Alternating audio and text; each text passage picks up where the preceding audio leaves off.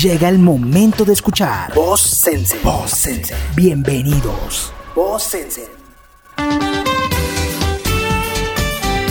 Hola a todos, bienvenidos. Mi nombre es Julio Cabarcas y esto es un episodio más de Voz Sensen. Qué placer acompañarlos y aprovecho para invitarlos a que nos sigan en nuestras redes sociales. Nos pueden seguir como arroba Agencia y en mis redes personales como arroba jcabarco89. En la edición del día de hoy vamos a hablar de un tema, o mejor, de una herramienta que es un gran recurso para el marketing. Estoy hablando de los recuerdos como herramienta de marketing. Así es, debemos decir que los sentidos pueden evocar de forma muy clara y emotiva recuerdos de nuestro pasado, liberando emociones positivas como el placer o la felicidad o negativas como miedo o rabia. Una canción, para hablar del sentido auditivo, puede recordarnos a un momento especial con una persona o un viaje con amigos, o tal vez lugares donde hemos estado de una manera tan clara como si estuvieras de nuevo en ese momento y en ese lugar. Pero la pregunta es, ¿cómo los sentidos pueden evocar recuerdos? Bueno, de los cinco sentidos, el olfato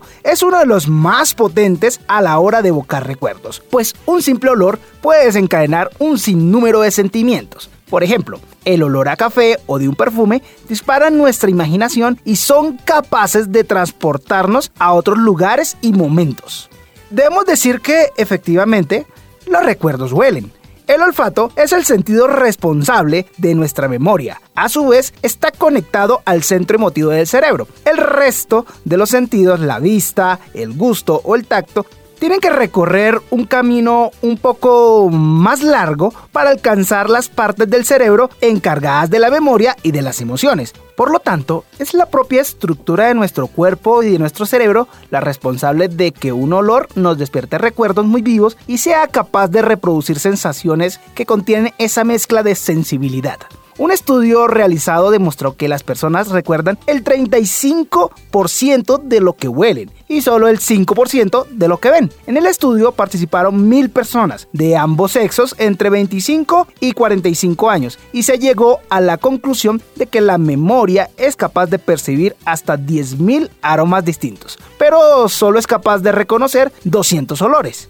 En cuanto al sentido de la visión, tenemos que decir que los recuerdos son una imagen o conjunto de acciones que se almacenan en la memoria como aviso de algo vivido en el pasado que ha marcado de alguna forma a la persona. Queremos decir que se diferencia de las demás vivencias porque cuenta con un componente adicional, ya sea olfativo, gustativo, sonoro, táctil o visual, o directamente relacionado con una emoción, susto, felicidad, tristeza o sorpresa. Los recuerdos son los responsables de la mayoría de las decisiones que toma una persona a lo largo de su vida, aunque existen casos aislados donde la decisión se toma por necesidad de cambio. Los consumidores se basan en el recuerdo para seleccionar qué debe o no continuar siendo parte de sus vidas.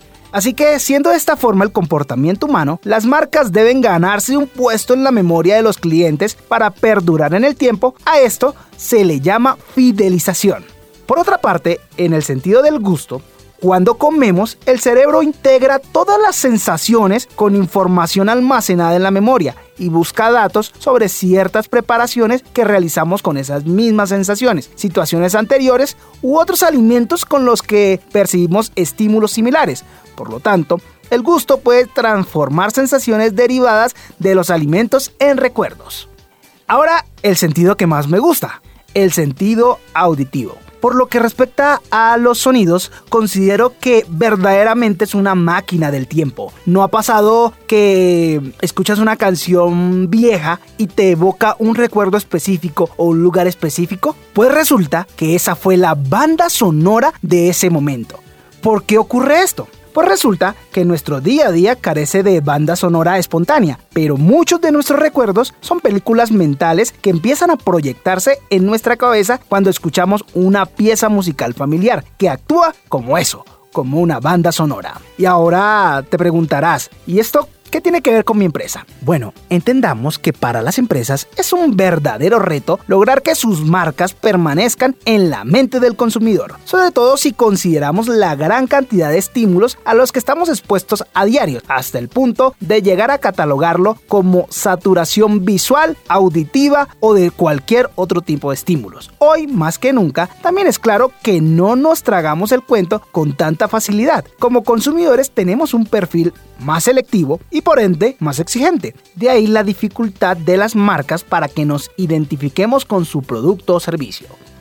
La neurociencia evidencia que las empresas pueden crear un recuerdo de marca y destacarse sobre las demás. Las empresas pueden beneficiarse de que los consumidores otorgamos la misma importancia a todos los recuerdos, pues se almacenan en nuestro cerebro de forma diferente. Y este es un dato que hay que tener muy en cuenta al momento de fidelizar. A continuación te voy a dar a conocer tres tips muy muy poderosos para que tu marca tenga una mayor fidelización en tus clientes y potenciales clientes. Tip número 1.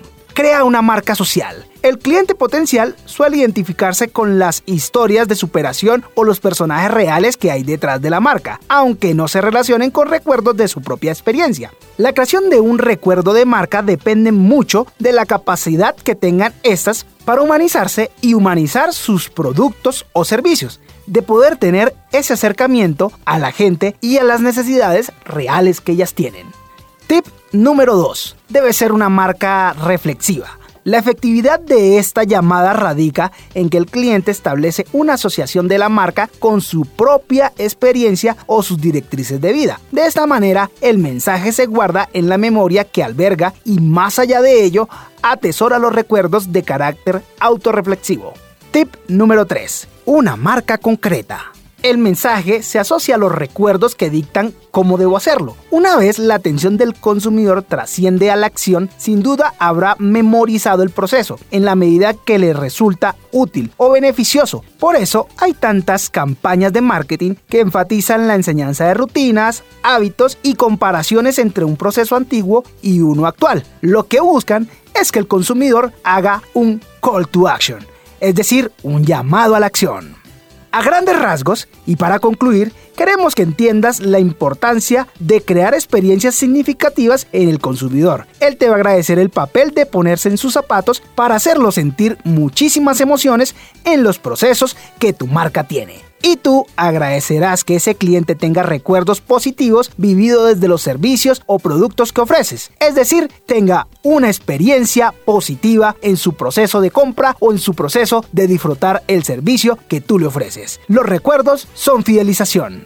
Hasta aquí nuestro podcast de hoy. Espero te haya servido la información, haya sido útil para ti. Mi nombre es Julio Cabarcas, esto es Voz Sensen. Les recuerdo que nos pueden seguir en redes sociales como arroba Agencia y mis redes sociales personales arroba jcabarca89. Nos escuchamos en la próxima. Saludos. Esto fue Voz Sensen. Voz Sensen. Hasta la próxima. Voz Sensen.